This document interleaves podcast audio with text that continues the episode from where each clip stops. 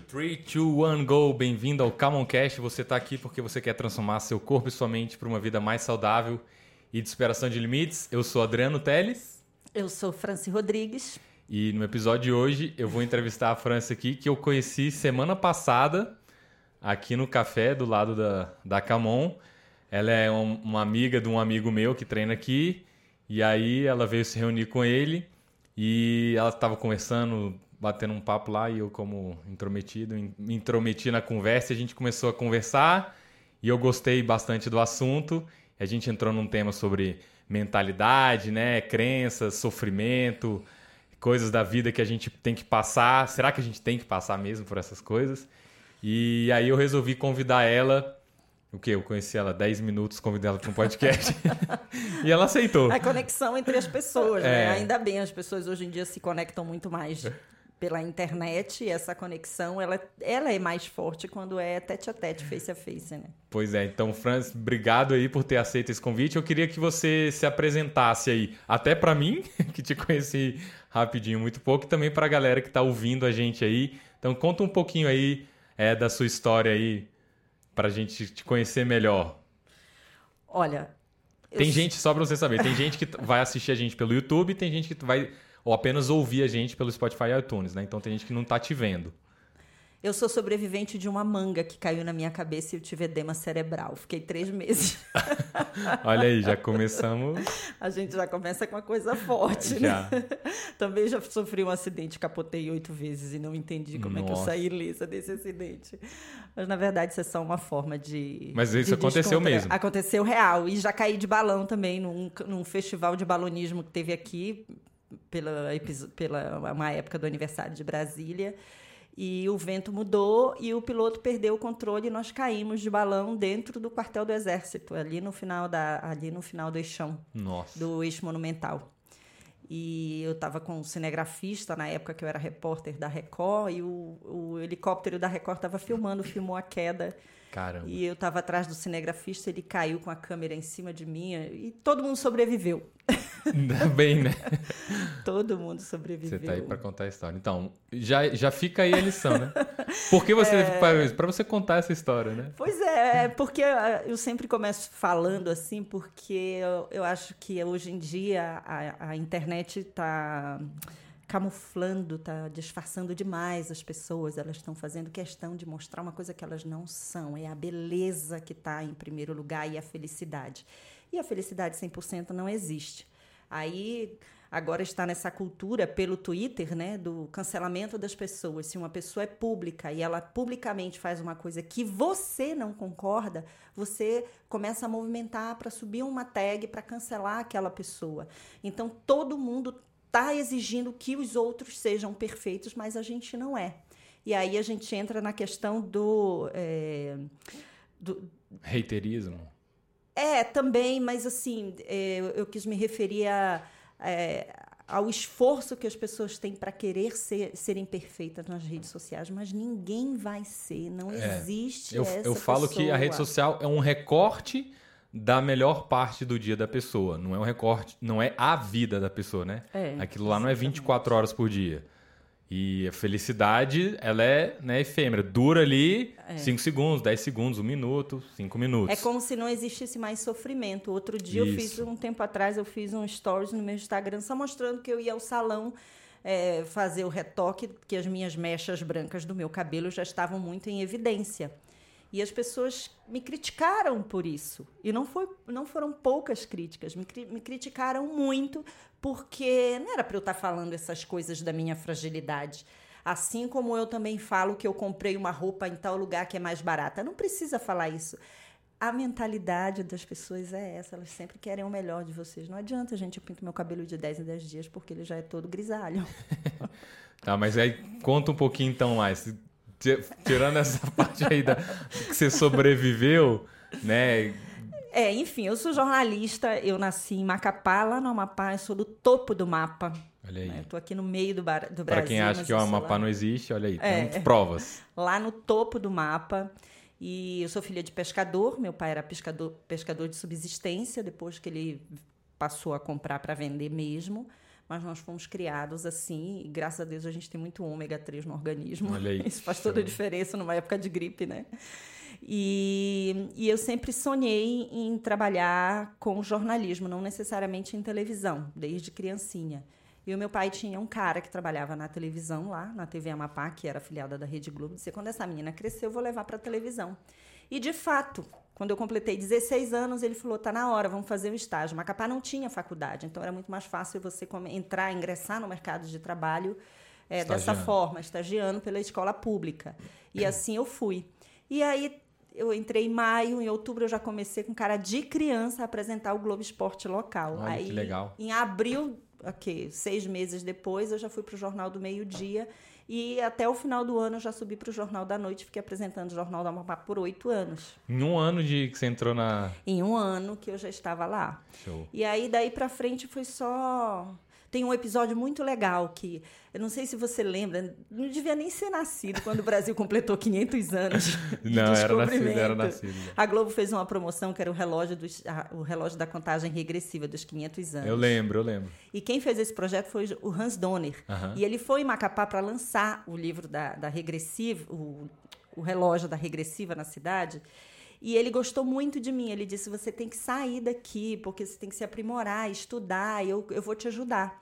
E aí ele saiu de Macapá para inaugurar um relógio em Belém. E lá ele falou com o diretor de jornalismo: olha, tem uma pessoa lá no Amapá que talvez é, vocês vão gostar muito, porque ela tem todo o perfil de, de quem quer crescer, enfim. E esse convite chegou e eu fui e fiz o teste e fui aprovada e fui para Belém.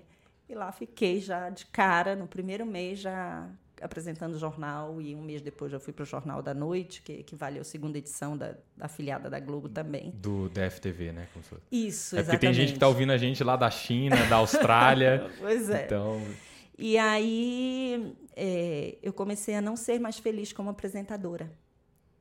Mas fazer o, que- é o que na redação todo mundo faz esse caminho. Rua, bancada. Eu sempre tinha feito bancada, não tinha feito rua, reportagem de Entendi. rua. E eu comecei a querer muito e a oportunidade não veio.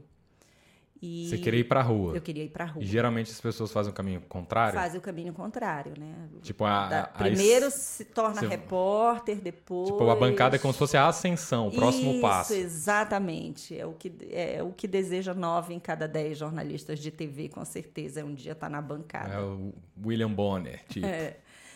E aí eu cansei de Belém. Você eu- queria apresentar o Jornal Nacional também? Nunca se passou pela minha cabeça, não. Era uma coisa assim.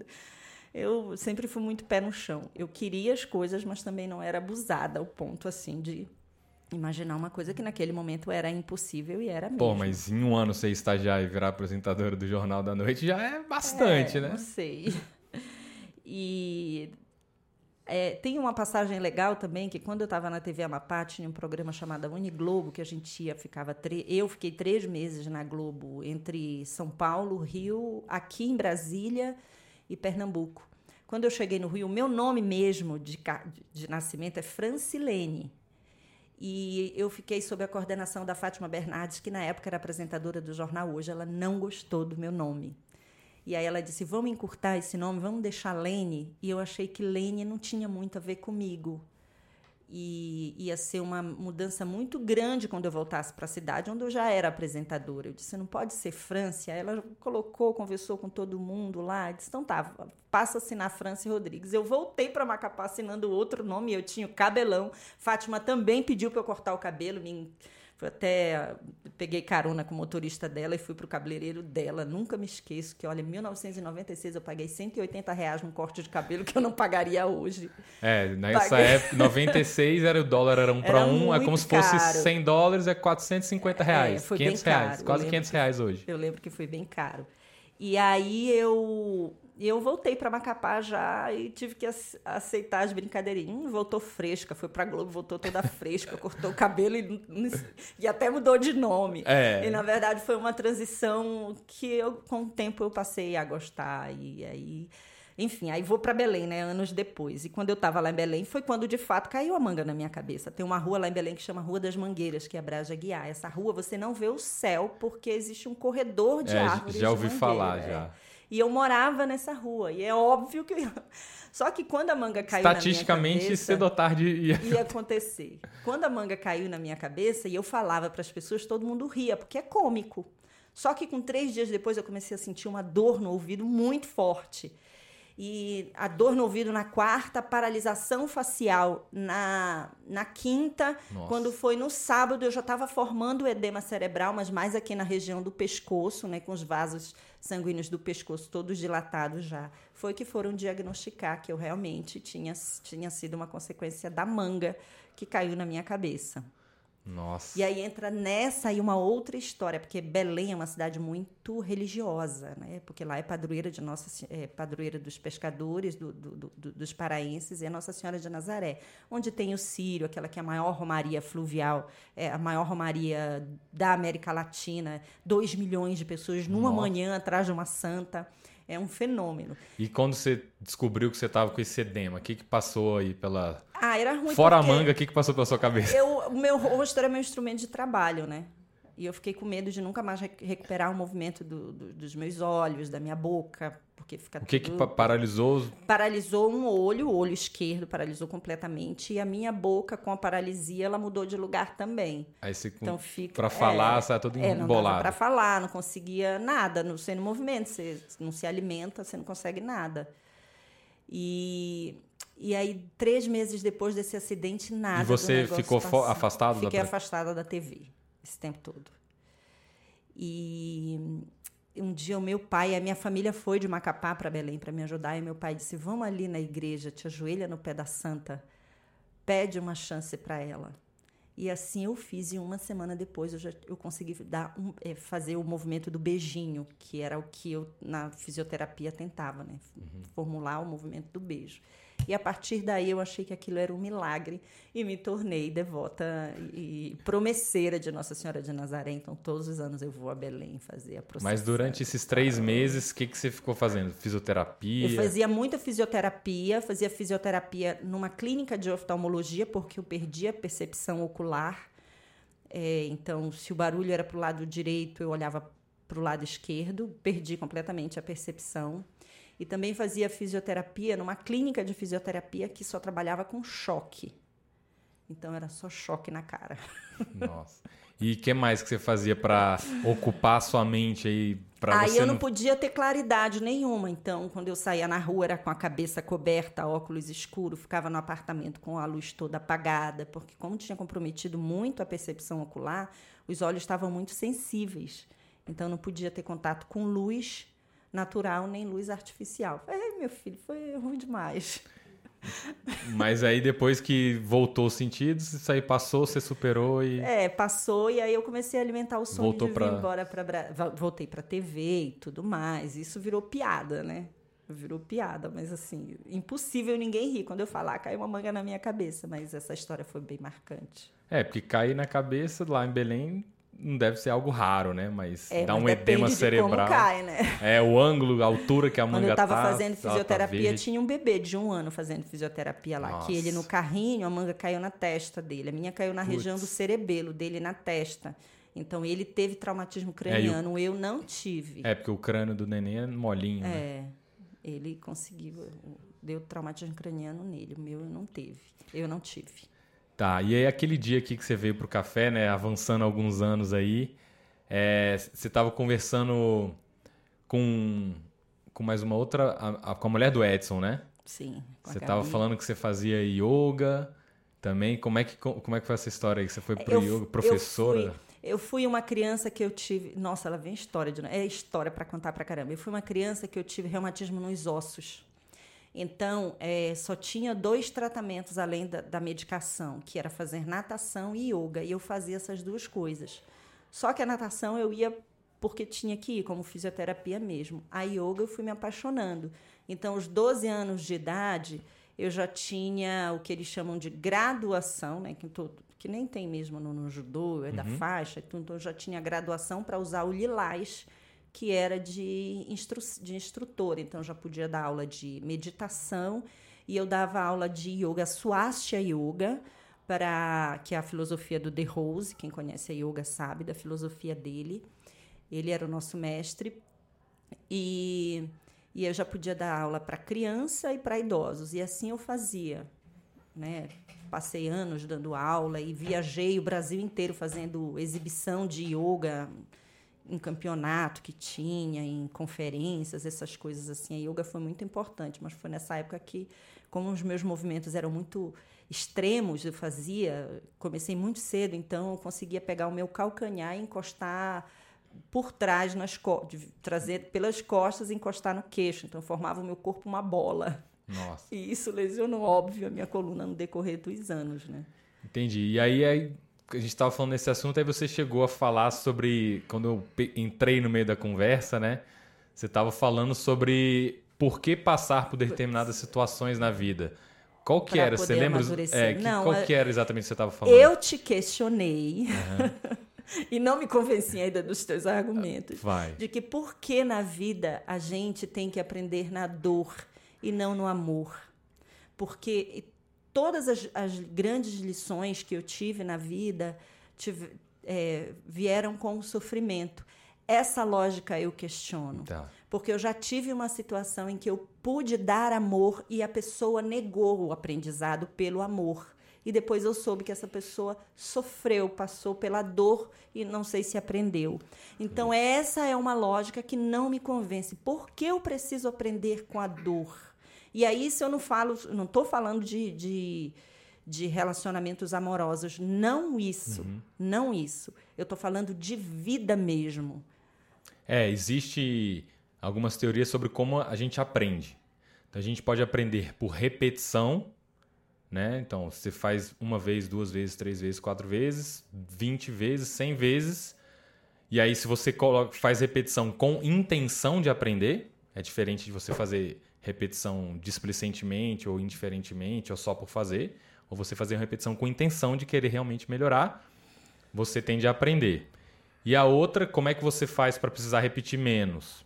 É você ter uma forte emoção, né? O ser humano ele é bastante é, sensitivo. Se você tem uma emoção muito forte em relação a, a, um, a um evento, o cérebro guarda mais aquilo. Por quê? Quando a gente está vivendo normalmente, a gente tem muito estímulo o tempo inteiro. Então, a gente não consegue se, no que, que a gente tem que se concentrar. Então, o nosso corpo ele é feito para se concentrar naquilo que é mais importante. Então, se a gente está conversando aqui agora e aí tem um, um, uma pintinha vermelha na parede, o corpo, o nosso cérebro não percebe aquilo lá porque aquilo lá é, é relevante para ele.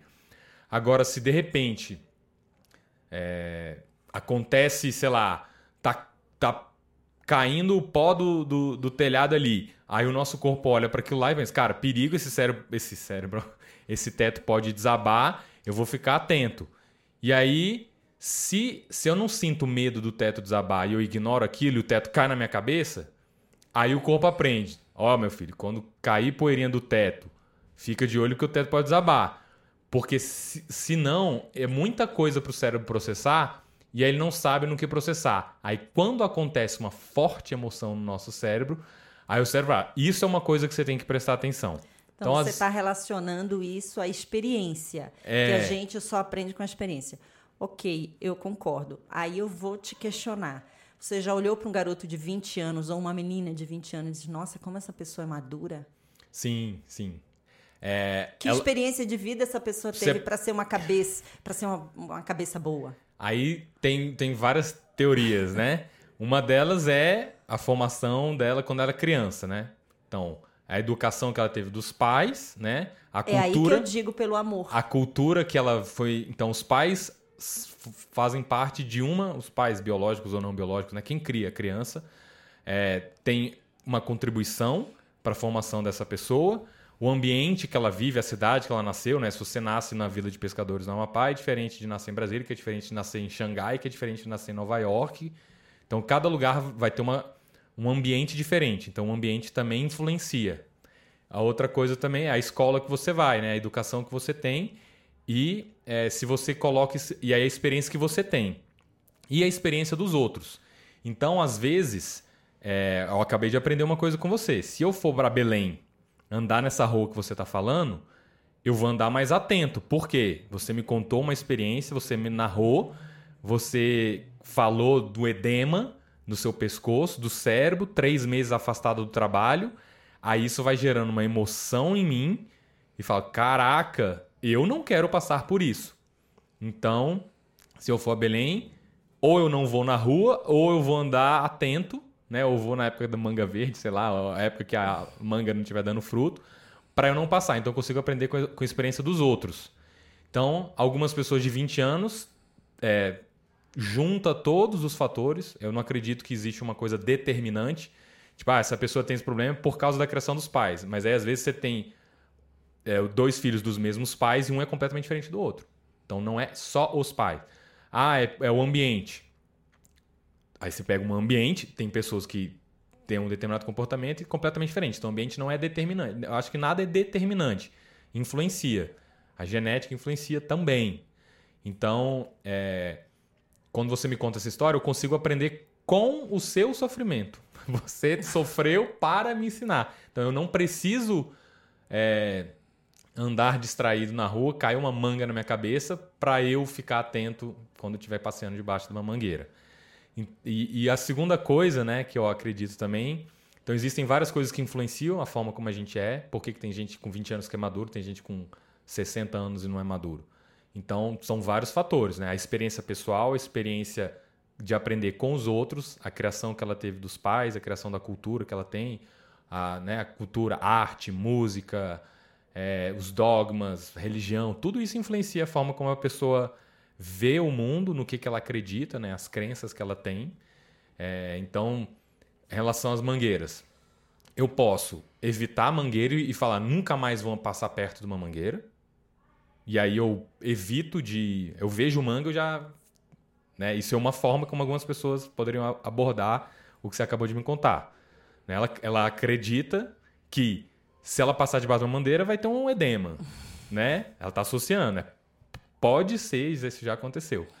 É, ou eu posso, cara, cara, eu posso até andar debaixo da mangueira, mas eu vou controlar qual mangueira que eu vou andar, que época do ano, se está muito maduro, se não está maduro, se é em Belém, se é em Brasília, sei lá.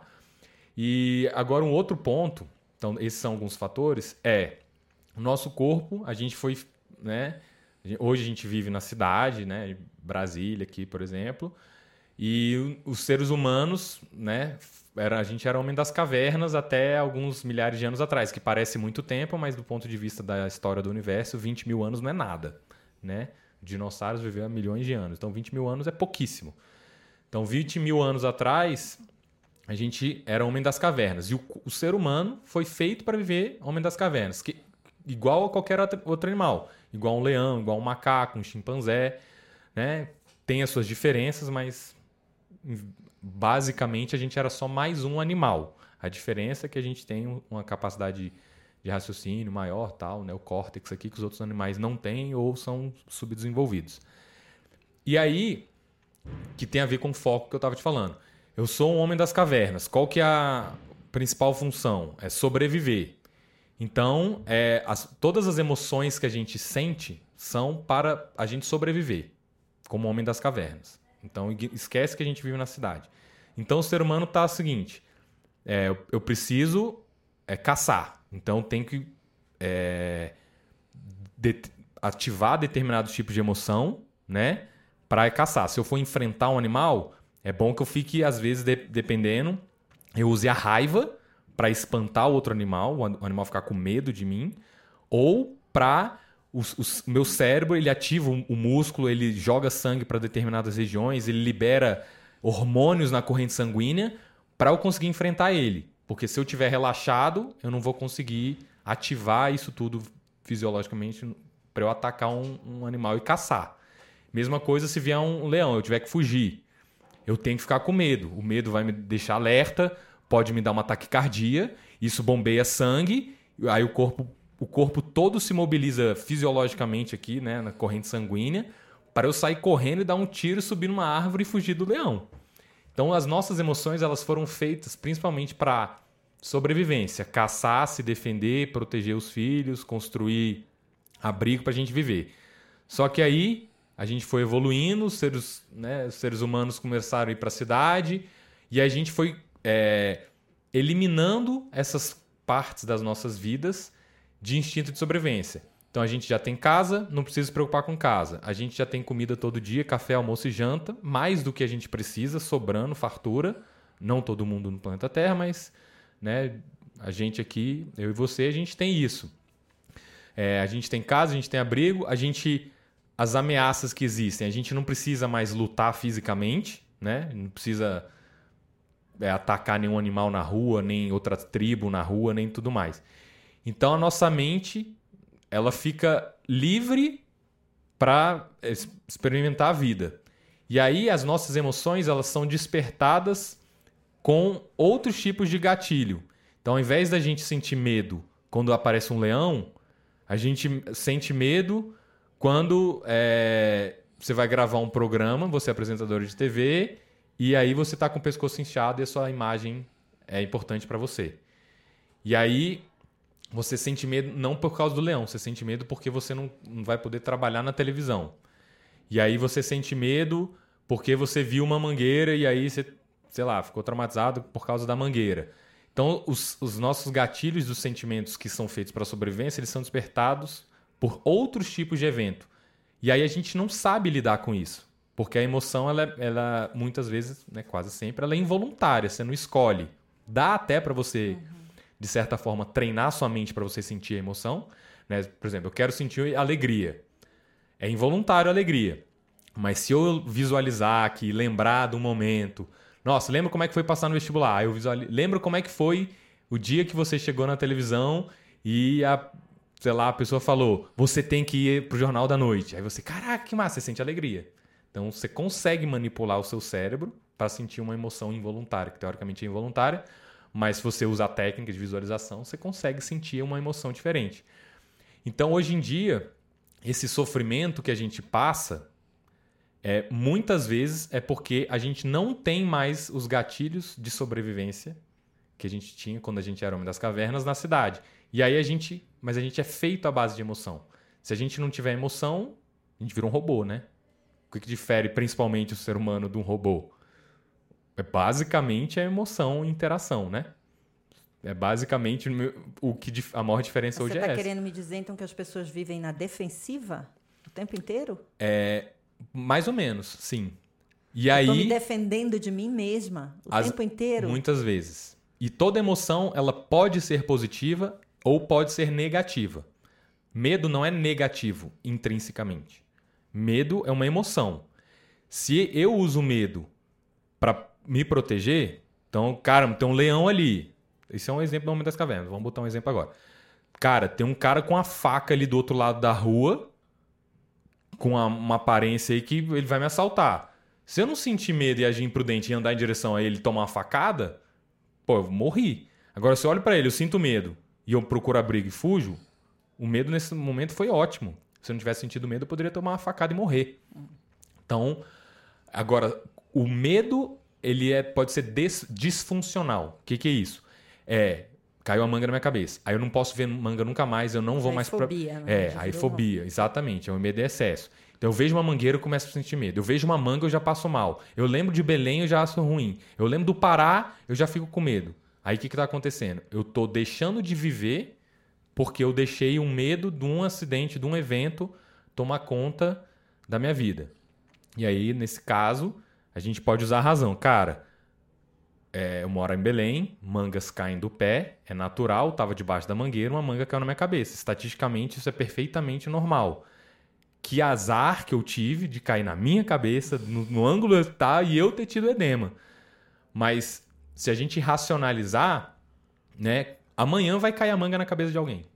Vai cair, não vai? Estatisticamente, 7 bilhões de pessoas, não sei quantas milhões de árvores de manga no mundo pessoas passando debaixo de manga, a chance é que isso vai acontecer. Então, quando a gente entende que isso pode acontecer e a gente sente a emoção, a gente não associar que a emoção é necessariamente negativa, que, que manga é negativo, que uma mangueira é negativo, e aí a gente consegue, a gente muda a nossa percepção em relação às emoções e ao mundo. E aí a gente começa a desassociar. Né? Cara, eu vou tentar botar o meu calcanhar no queixo, vou tentar botar o meu calcanhar no queixo. Bom, é possível, você consegue que se você tentar fazer isso, é possível que você é, force demais um músculo, um tendão, um ligamento, uma coluna, uma vértebra e sofra uma lesão. Pode concordar? Se isso acontecer, você vai ficar surpresa? Cara, é mais ou menos esperado. É, quando eu digo que eu, que eu acho que eu não concordo, ou seja, é, porque tem que aprender a base do, do sofrimento, é porque muitas vezes esse sofrimento ele, te, ele vem e te bloqueia para muitas coisas. E aí, até que ponto ele te ensinou? Ensinou para eu ser, eu ser exemplo para os outros. Ah, com a fulana aconteceu isso, mas só que para mim as, as, sequelas, as consequências foram quase que irreversíveis, porque hoje é, acontece. Sim, sim. É, tem um pouco a ver com você identificar que não necessariamente o que. Por exemplo, a manga já caiu na cabeça de algumas pessoas. Umas têm fobia, outras não têm. Então não é a o evento em si que causou o sofrimento. Porque se fosse, então todas as pessoas que sofreram um acidente de manga na cabeça sentiriam a mesma coisa. Então tem a ver com a, a forma como a gente encara aquilo lá. Então a primeira coisa é a gente reconhecer isso. Cara, é, o evento manga não causa sofrimento. O sofrimento depende de, da cabeça de quem que a manga vai cair. Aí a gente tem que treinar isso, a gente tem que aprender a, a trabalhar com essas emoções, porque as nossas emoções foram feitas para outra coisa. Só que elas foram despertadas em outro ambiente agora. Então o primeiro passo é: por que, que eu preciso sofrer? Você não precisa sofrer. Se você treinar a sua mente para ver o mundo de outra forma, talvez você sofra menos. Ou você sabe que o sofrimento é temporário. Né? Todas as emoções são temporárias. Todas, qualquer uma alegria temporária, tristeza temporária, angústia temporária, é, qualquer né, ansiedade, tudo é temporário. Ninguém fica 24 horas por dia feliz, mas ninguém fica 24 horas por dia triste também. Então é temporário. Então, se você sabe que é temporário, então qual o aprendizado que eu posso tirar disso? Cara, eu posso tirar aqui, eu tenho que ficar ligado quando for passar debaixo daquela árvore. Eu vou contar essa história para que outras pessoas aprendam. Então, se você eu, eu tô agradecido por você ter me contado essa história. Né? Então, quem estiver aí ouvindo o podcast e mandar uma mensagem, obrigado por contar essa história, tá agradecido. Então, você está contribuindo para que várias pessoas possam evitar que isso aconteça. Sei lá, cai uma manga, vai no hospital, não ache que porque você foi só uma dorzinha que tá tudo bem. Quantos dias depois que da manga que caiu o negócio? Que vocês começou a sentir? Três dias depois. Três dias. Então você não tá sentindo nada num dia. Por quê? Demora três dias. Você quer esperar três dias? Vai antes. Então a gente aprendeu. E aí, quando você olha para tudo isso, aí você começa a ressignificar o que, que significa aquilo lá. E aí você pode ser que você sofra menos. E aí você cresceu e você aprendeu. Que basicamente, né, a questão do sofrimento, com o tempo, né, aquela. Uh, você olha e você sabe que aquilo pode acontecer se acontecer, não é nenhuma surpresa. Né? Eu, eu dou, agora que eu virei pai, eu sempre fico pensando em, em, em exemplos. Né? É, se meu filho não quiser jantar à noite, o que, que eu tenho que fazer? O que, que eu tenho que sentir? Qual é a probabilidade do meu filho querer jantar 365 dias no ano na hora que eu quero? Zero. Zero. Não vai acontecer. Eu já sei que isso não vai acontecer né? Qual que é a probabilidade de uma criança jantar todo dia, 365 dias no ano, na hora que o pai quer? Nenhuma. Não tem, não tem chance de ser 100%. Tem dia que ele vai querer, tem dia que ele não vai querer. Se ele chorar, espernear e. Não quero, papai, começar a chorar. Normal. É normal. É o esperado. Isso, isso é o que tinha que acontecer mesmo. Agora, isso, né, falando análise racional estatística. É normal que isso aconteça. Se meu filho chorar e não jantar um dia à noite, é normal. Se ele não jantar 365 dias no ano, aí é um problema. Né? Mas de vez em quando é normal. Então, se eu olhar para aquilo lá e eu ficar angustiado e sofrendo, ai meu filho, você precisa comer, você está em fase de crescimento, é muito importante. A dieta, a alimentação agora, se você não crescer, você vai ficar fraco, sua imunidade vai baixar, o coronavírus está aí. Ai meu Deus, filho, por favor, come, come, come. Isso aí, o que, que eu estou fazendo? Eu tô me angustiando, eu tô sofrendo, eu tô ficando ansioso, eu tô ficando com medo do coronavírus, eu tô criando um cenário é, dramático, enorme em cima disso. Mas é perfeitamente aceitável que ele não coma. Né? Isso eu tô contando porque aconteceu ontem. então, aí hoje, né, a gente vai criar recurso. Aí, beleza, não quis comer, vamos tentar dormir, vou tentar dormir. Aí ele. Ah, tô com fome. Então, o que, que é esperado? A fome veio depois. Só não foi na hora que eu quis. Foi depois, foi duas horas depois. Mas ele comeu. Então, é, a, o que vai acontecer com os filhos? Né? Isso vai acontecer com quais crianças? Todas as do mundo. Como é que os pais vão reagir em relação a isso? Uns vão obrigar, vai ter que comer sim, vai pegar o garfo, vai enfiar na goela da criança, chorando ou não chorando, né? Vai, segura, amarra. Tem pai que vai fazer isso. Tem pai que vai fazer isso. Tem pai que vai tentar dar outra coisa, vai insistir 10 minutos, tem pai que vai insistir 5 minutos, tem pai que vai insistir 30 minutos, tem pai que vai falar, então fica sem comer, só vai comer amanhã. Tem pai que vai fazer isso. Tem pai que vai, vai falar, beleza, meu filho, quando você tiver com fome, você pede. Então tem várias situações. E aí, se você for perguntar para cada pai em relação ao que, que ele vai fazer, ah, eu tive que fazer isso porque ele não quis comer. Então, na verdade, a resposta que o pai dá, ela não é. Você teve que deixar ele sem comer para ele aprender? Não, isso foi uma escolha. Porque 7 bilhões, 7 bilhões de crianças no mundo passaram por isso. Né? Todas as pessoas do habitante, todos os habitantes da Terra passaram por isso. Então a escolha foi do pai. Se o pai sofreu, se o pai se irritou, se o pai gritou com a criança, se o pai enfiou a colher goela abaixo na criança, é uma escolha. Não necessariamente, às vezes o pai, porque o pai também não, não teve instrução, o pai dele fez isso com ele, ele só repete. Ele pode até achar ruim, mas ele repete porque é o único mecanismo que ele tem.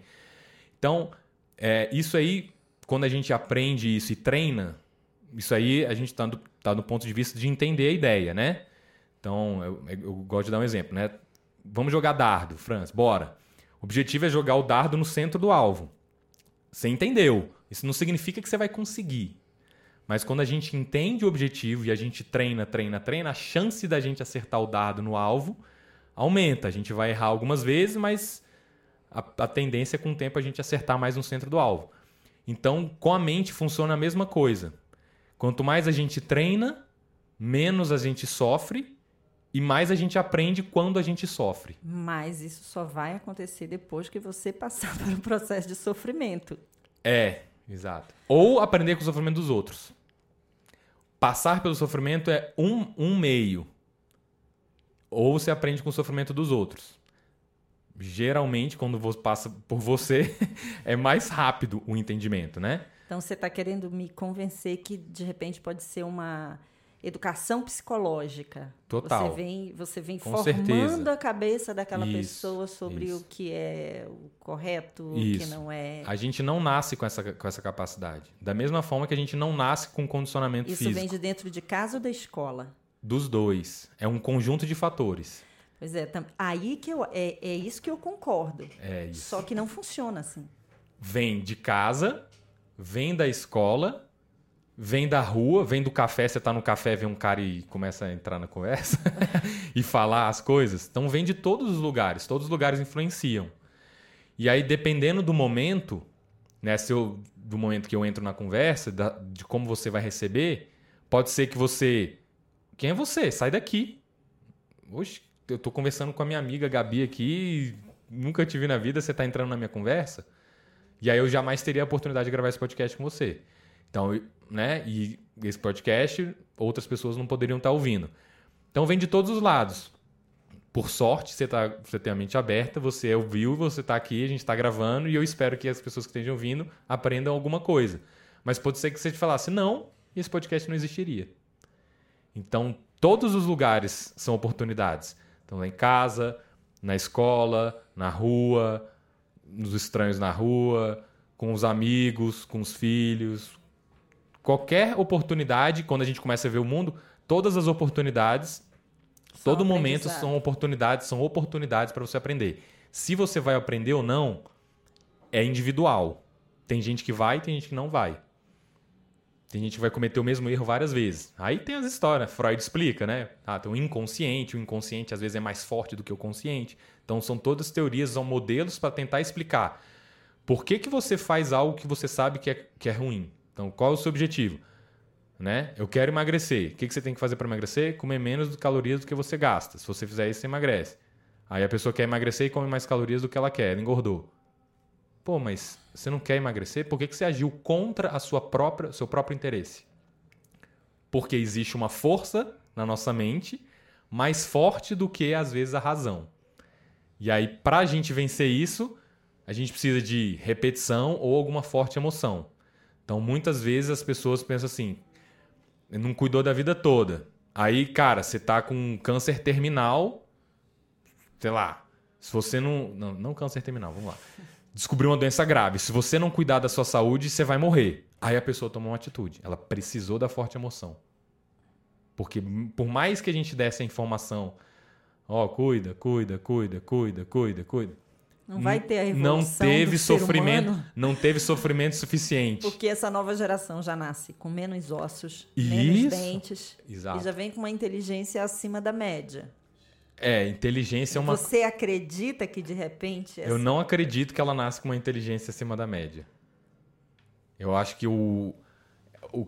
Inteligência tem até um estudo, né? Que quando você chama as crianças de inteligentes, elas tendem a se desenvolver menos. Esse estudo é bem legal. Como é que funciona o estudo? Eles pegaram algumas crianças e mandaram elas resolver uma, uma tarefa, né? De acordo com a, a idade delas. Sei lá, tinha 5 anos, deu uma tarefa de 5 anos para dois grupos distintos. Para o primeiro grupo, sei lá, montar um quebra-cabeça. Falou: Parabéns, crianças, vocês são muito inteligentes. Querem montar outro quebra-cabeça? Aí eles pegaram e deram um quebra-cabeça um pouco mais difícil. Parabéns, vocês são muito inteligentes, conseguiram montar o quebra-cabeça. Quer montar outro? Aí dava um quebra-cabeça mais difícil. Aí essas crianças, não, tô bem. E aí pro outro grupo foi, ah, crianças, parabéns, vocês conseguiram montar o quebra-cabeça. Eu vi que vocês se esforçaram muito e deram o melhor de si. Quer montar outro? Quero. As crianças que eram chamadas de esforçadas, eu não lembro se a faixa etária era 5, 7 anos, elas tendiam a aceitar mais desafios e a ir mais longe, a ter mais resistência, a ter mais tolerância a erro, a, e aí, consequentemente, elas iam mais longe, faziam mais, tinham mais experiência e aprendiam mais do que as que eram chamadas de inteligente. Olha que coisa. Por quê? Porque quando eu falo você é inteligente, você quer sustentar, é tipo a felicidade. Você quer sustentar um status e não perder isso. Você não quer ser vulnerável e falar, quer montar um quebra-cabeça? Aí você não consegue, aí você pensa, ah, vou perder o status de inteligente. Aí você não quer se expor a risco, a desafio, a erro. Então, às vezes, essa questão do, do ser inteligente é, ela é relativa. Ser considerado inteligente às vezes é ruim. Chamar a criança de inteligente. Ai, né? meu Deus. Então, tem, isso é um, é um estudo, né? E aí eu não acredito que a pessoa nasce mais inteligente. Eu acredito que existem pessoas que nascem com mais predisposição a algumas coisas do que outras. Mas isso não significa que, ela, que isso impede ela, né? Então, por exemplo, você tem mais fibra muscular é, rápida, né? Então, teoricamente, você consegue fazer coisas mais, com mais força, mais potência, né? E o outro tem fibra mais lenta, é mais de endurance, provas mais longas. Não significa que você deve só fazer treinos de explosão e rapidez. Não significa que porque eu vou, eu vou desenvolver isso mais rápido que você, que você não precisa treinar. Né? Eu gosto de dar um exemplo. É, a pessoa às vezes fala, né? Ah, mas você tem genética, ah, você tem facilidade. Ah, eu não nasci para isso. Fala, pô, o Bill Gates tem facilidade para ganhar dinheiro. Não vou trabalhar, não. O Bill Gates é, ganha dinheiro muito mais fácil do que eu. Ele nasceu para ser bilionário, eu não, não vou trabalhar. No caso, a gente trabalha porque a gente não tem muita opção, né? Se você não trabalhar, você vai viver como? Então, às vezes, a gente cria essa crença na nossa cabeça de que porque o outro tem uma facilidade maior, uma predisposição maior, eu não vou nem tentar. Mas o lance é, se eu tentar, eu estou me desenvolvendo, eu estou ganhando. Quando eu trabalho, eu ganho, mesmo que eu ganhe menos que o Bill Gates. Quando eu treino condicionamento cardiorrespiratório, o Adriano está ganhando. Ah, mas a, a, a França tem o triplo flexibilidade, né? Você tinha flexibilidade. Hum. Minha flexibilidade é horrorosa. Eu tenho boa flexibilidade de tornozelo, o resto é horroroso. Ah, eu não vou fazer esse movimento. É, eu, não, eu não tenho flexibilidade. Na verdade, é o contrário. Porque eu não treino, não tenho, eu vou treinar para desenvolver. Porque são, Se eu me tornar uma pessoa mais flexível, eu vou viver mais, eu vou viver melhor, né? Flexibilidade está associado com qualidade de vida. Se eu vou conseguir amarrar meu tênis, se eu vou conseguir agachar para brincar com meu filho, né? Então, mesmo que você tenha o dobro de predisposição de facilidade de teoricamente inteligência, isso não, não faz diferença nenhuma como eu vou abordar minha vida. Porque mesmo que você aprenda mais rápido, se eu aprender, eu ganho. Ah, você aprende três vezes mais rápido que eu. Mas se eu aprender três vezes mais devagar, eu estou ganhando. É melhor do que aprender zero, né? Então, mas é, o que você falou da, da geração realmente faz muita diferença. É, as pessoas têm né, celular. O celular hoje ele foi projetado, as redes sociais foram desenhadas por psicólogos aí, várias pessoas, para você ficar o maior tempo possível lá. Eles fazem de tudo para você ficar lá ao máximo. Né? Eles querem que você fique ao máximo. Porque o modelo de negócio dessas empresas é audiência. Quanto mais audiência eles têm, mais eles conseguem anunciar que eles funcionam no modelo de negócio de anúncio. Assim como a televisão, né? A televisão quer a sua audiência para ela fazer anúncio e aí o anunciante paga para a televisão, a televisão sobrevive. Rede social a mesma coisa. O Instagram quer que você fique dentro do Instagram, quanto mais você fica no Instagram, mais anúncio ele pode fazer, aí ele ganha dinheiro e se sobrevive. É assim que ele funciona, existe, né? Facebook, mesma coisa. É, então, hoje em dia, se as pessoas têm muita facilidade na vida, as crianças de hoje, tem casa, comida, não tem sofrimento nenhum, essa inteligência aí, na verdade, é porque ela não está gastando tempo nenhum sofrendo, aprendendo outras habilidades da vida que são importantes, e estão, às vezes, estudando alguma outra coisa que você talvez tenha estudado menos, aí você acha que ela é mais inteligente. Ela tem uma inteligência específica. Aí eu, aí eu concordo. Então, concordo por exemplo. Cada um tem um talento diferente. É, você vai mexer no celular e a criança aprende mais rápido que você. Nossa, essa criança é mais inteligente. Por, aí eu acho super importante quem é chefe, líder de equipe, que é gestor, ficar observando a sua equipe e ver que aquele funcionário que talvez não esteja desempenhando um bom, um bom trabalho, ele possa ser reaproveitado melhor numa outra área. Isso, tem uma frase Mas isso que é um sonho que, que é clássica, nunca vai se que eu gosto que é o consumar. seguinte: julgue um peixe pela sua capacidade de subir em árvores e o peixe vai se achar um idiota. Se você botar um peixe para subir árvore, você vai falar peixe burro. Cara, o peixe foi feito para nadar. Você que é burro de botar um peixe para subir árvore. Se você botar o peixe para nadar, um macaco para subir árvore, ótimo. Você põe um macaco para nadar, o peixe para subir árvore e fala que o macaco é burro e o peixe é burro. Na verdade, o líder é que é burro, né? Botou a pessoa errada na tarefa errada. Então, isso que você está falando, a liderança é isso. É você saber qual que é a tarefa que você tá, quer que seja cumprida e quem é a melhor pessoa para fazer aquela tarefa. né? Então, é, o, o líder tem que ter esse conhecimento, essa inteligência. E a pessoa também, às vezes, tem que dar esse feedback. Fala, cara, você me botou para ficar numa sala com ar-condicionado. Cara, eu gosto de natureza, eu gosto de livre, eu gosto de. Odeio ar-condicionado, eu tenho claustrofobia. Você tá botando a pessoa no lugar errado. Né? Não, é, não é a pessoa que, que, tá- que é o problema, né? Quem botou a pessoa lá que tá com problema. Aí você põe uma pessoa que gosta de planilha, que gosta de número, né? De exatidão, precisão, organização, para ela fazer, sei lá, de repente, um trabalho de rua, um repórter de rua, sei lá. Ela, cara, não gosto de ir na rua, sei lá, muito barulho, poluição, sei lá o quê, né? Ela cara, você tá botando o perfil né, da pessoa no, no outro lugar. Não significa que a pessoa não possa desenvolver essa habilidade, né? Eu acho que é, tem gente que vai desenvolver, vai aprender e vai virar repórter de rua e vai ter as duas habilidades. Tem gente que não quer desenvolver habilidade ou demora muito tempo para desenvolver habilidade e aí não, não dá tempo suficiente. Mas é, isso que você falou, acho que é, é importantíssimo porque as- hoje as pessoas que nascem têm muito mais facilidade, facilidade para tudo. Quer ligar a televisão? Não, não precisa de controle, né? Antigamente você levantava e ligava. Aí depois veio o controle remoto. Agora nem Comando controle remoto, comando de voz. Eu uso isso, eu tenho em casa. Alexia, Alexa, vou lá, boto desenho pro Léo. Então nem apertar o botão, aperto o botão só para ligar. é.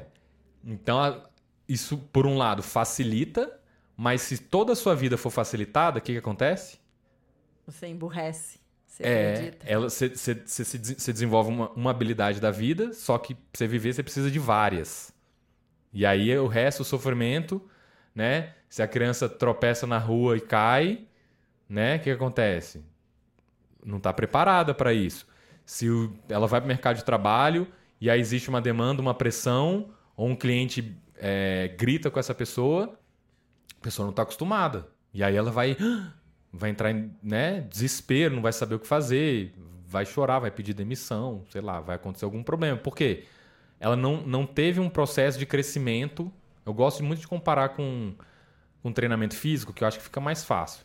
Então, por exemplo, vou treinar levantamento de peso. Aí eu venho na academia, primeiro dia eu começo com 10 quilos, depois 20, né, 30, 40, 50, 60, 70, 80, 90, 100.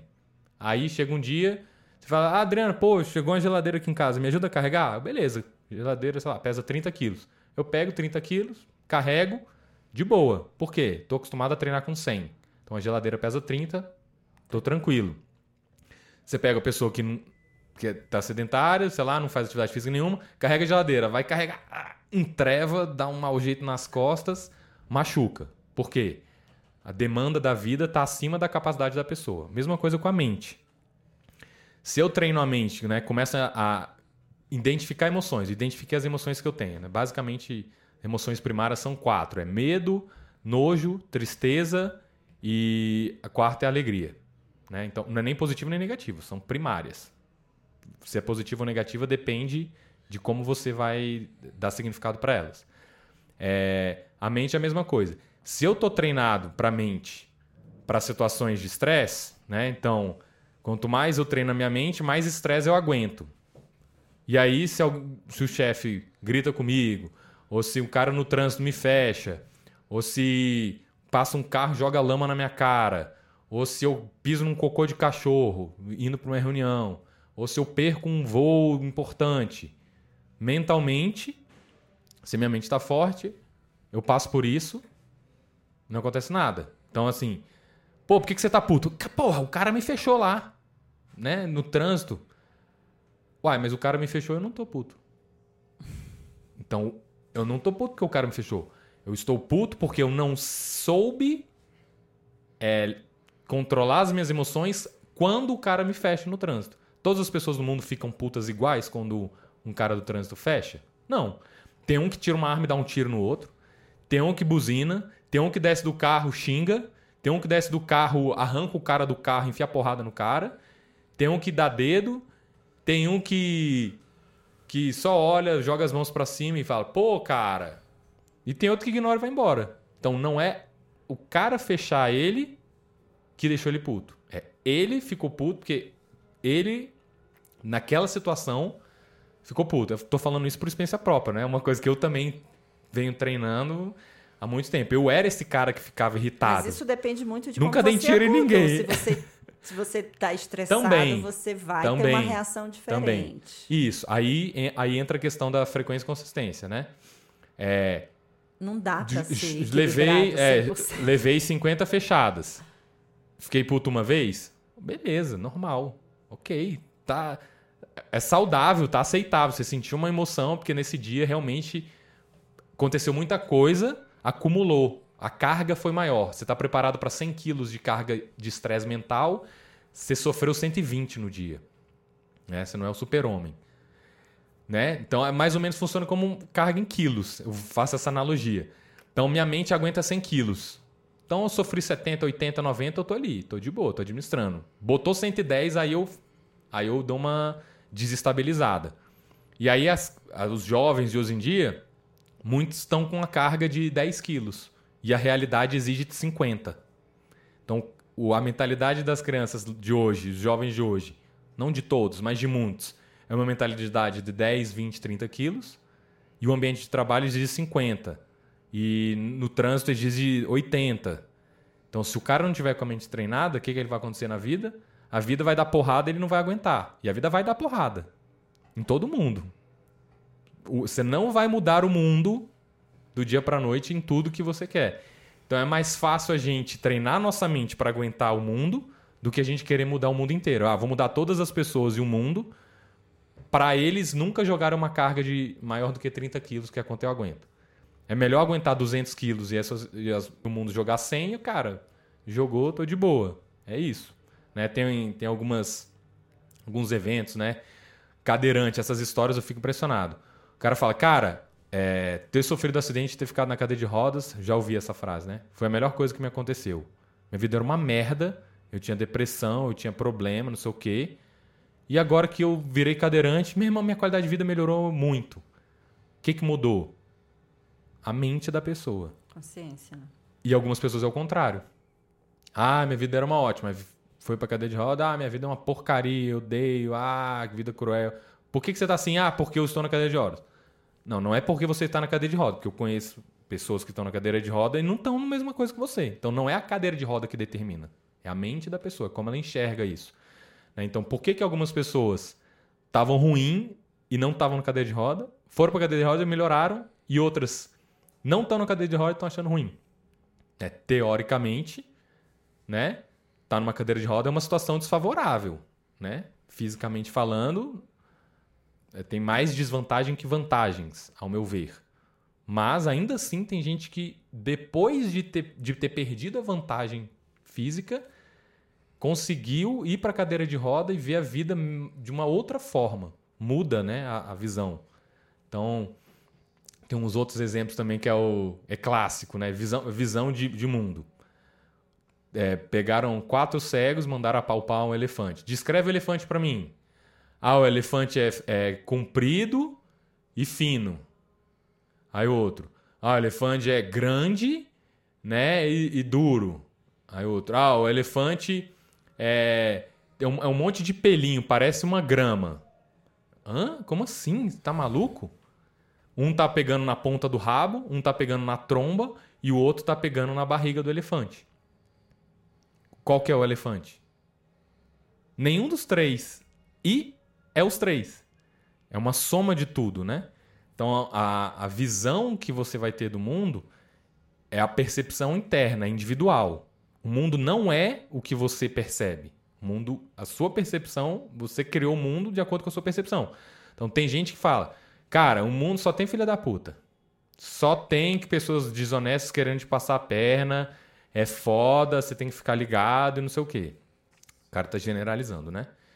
E outras pessoas é que vivem em um outro ambiente, sei lá, de repente, né? Cara, pô, o mundo é maravilhoso, é cheio de oportunidade, a natureza é fantástica, é, as árvores, o sol, o mar é lindo. É... Qual, o mundo é, o, é qual? Qual, que, qual dos dois é de verdade? Quem tá falando a verdade? Nenhum dos dois. Tem um monte de filha da puta no mundo? Tem. E o mundo é maravilhoso. Então, quando a gente entende, a gente abre a, a, a, ótica, né? E fala, cara, realmente tem um monte de coisa boa no mundo e tem um monte de coisa ruim no mundo. Como que eu vou me sentir? Então, eu tenho que olhar para as coisas boas e, e, e, sentir as coisas boas, né? Gratidão, alegria, felicidade, contemplação. Eu vou olhar para as coisas boas do mundo para sentir emoção positiva. Aí eu consigo, né, meio que manipular meu cérebro para sentir esses prazeres, né? E não só o prazer do like no Facebook, no celular. Uhum. Então, os jovens hoje estão muito. O prazer do jovem é o celular, né? É like, comentário, curtida, visualização. E aí ele tá no mar lá bonitão, sol, pôr do sol bombando, e ele tá no celular. Né? Então ele tá limitando a capacidade dele de ver as coisas boas do mundo. E aí o que acontece se ele perde o celular? Acabou o mundo. Porque o mundo para ele se resume ao celular. Que merda, perdi meu celular. Sei lá, caiu na areia, veio a onda. Psh, e o pôr do sol tá rolando, né? O cara tá lá, tá tirando fotos, o iPhone de 10 mil reais cai no mar e no meio do barco e vai pro fundo 30 metros, perdeu o celular. Qual que é a reação? Pô, PQP, que merda, perdi meu celular, 10 mil reais, puta que pariu, caraca. Revoltado, puto, o dia dele foi horrível, ele vai acordar revoltado e vai querer ir embora da cidade para comprar outro. Esse cruzar com trânsito ruim. Isso. Como é que, e, como, é que tão, como é que tá uma outra pessoa no bar? Que dia maravilhoso, que pôr do sol magnífico. Nossa, que dia fantástico. Nossa, acho que é o pôr do sol mais bonito que eu já vi na vida. É o mesmo dia no mesmo lugar, no mesmo barco. Tudo igual. Pessoas diferentes com a percepção diferente. Um está concentrando que a visão do mundo dele é o que está dentro do iPhone, do telefone, e o outro está concentrado que a visão do mundo ele escolheu olhar para o pôr do sol. Ele nem sabe onde é que tá o telefone dele. Pô, vou tirar uma foto. Ih, deixei o celular lá na areia, ó. Ah, de boa, vou contemplar mesmo assim. Então, é um. Às vezes a gente. Pô, por que você tá puto? Porra, porque meu telefone caiu na água. Uai, mas por que você não contemplou o pôr do sol e achou o dia fantástico?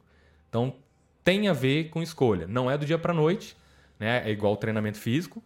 Você não sai de 0 quilos para 100 quilos do dia para noite. Então, a mente, eu acredito que é a mesma coisa. A gente treina. Quanto mais a gente treina, mais peso a gente aguenta. Quanto mais peso a gente aguenta, menos a gente sofre. Mas a gente só aguenta dando pequenos sofrimentos aí. Se você não passar por nenhum, a, a gente acaba virando o, o, a mentalidade de 10 quilos para uma vida de 50 quilos, sei lá, alguma coisa assim. Tô quase convencida. bom, que bom. Já fico feliz que você refletiu, Sério? você é. ouviu. Eu até fiquei surpreso aqui que eu falei bastante, você ficou olhando, olhando, ouvindo. Refletindo. Então, não é fácil. Não estou dizendo que você vai aguentar 100 quilos amanhã. Mas é possível, diante de um mesmo evento, ter percepções completamente diferentes. E, e tem isso, né? Tem um, um pesquisador, o Csikszentmihalyi Mihaly, que é um húngaro, a família dele passou pela, pela guerra mundial e tal. E aí ele viu a galera exilado tal, procurando sair da situação, ir para outros países, começar a vida. E aí ele viu, cara, por que que tem gente que viu um soldado matar a mãe e o pai na frente e vive hoje a vida bem, tem família e está feliz? E por que que tem gente que ficou doido e remorso e vive no passado, está preso no passado e acha a vida uma porcaria e o mundo é... e os... o ser humano é cruel?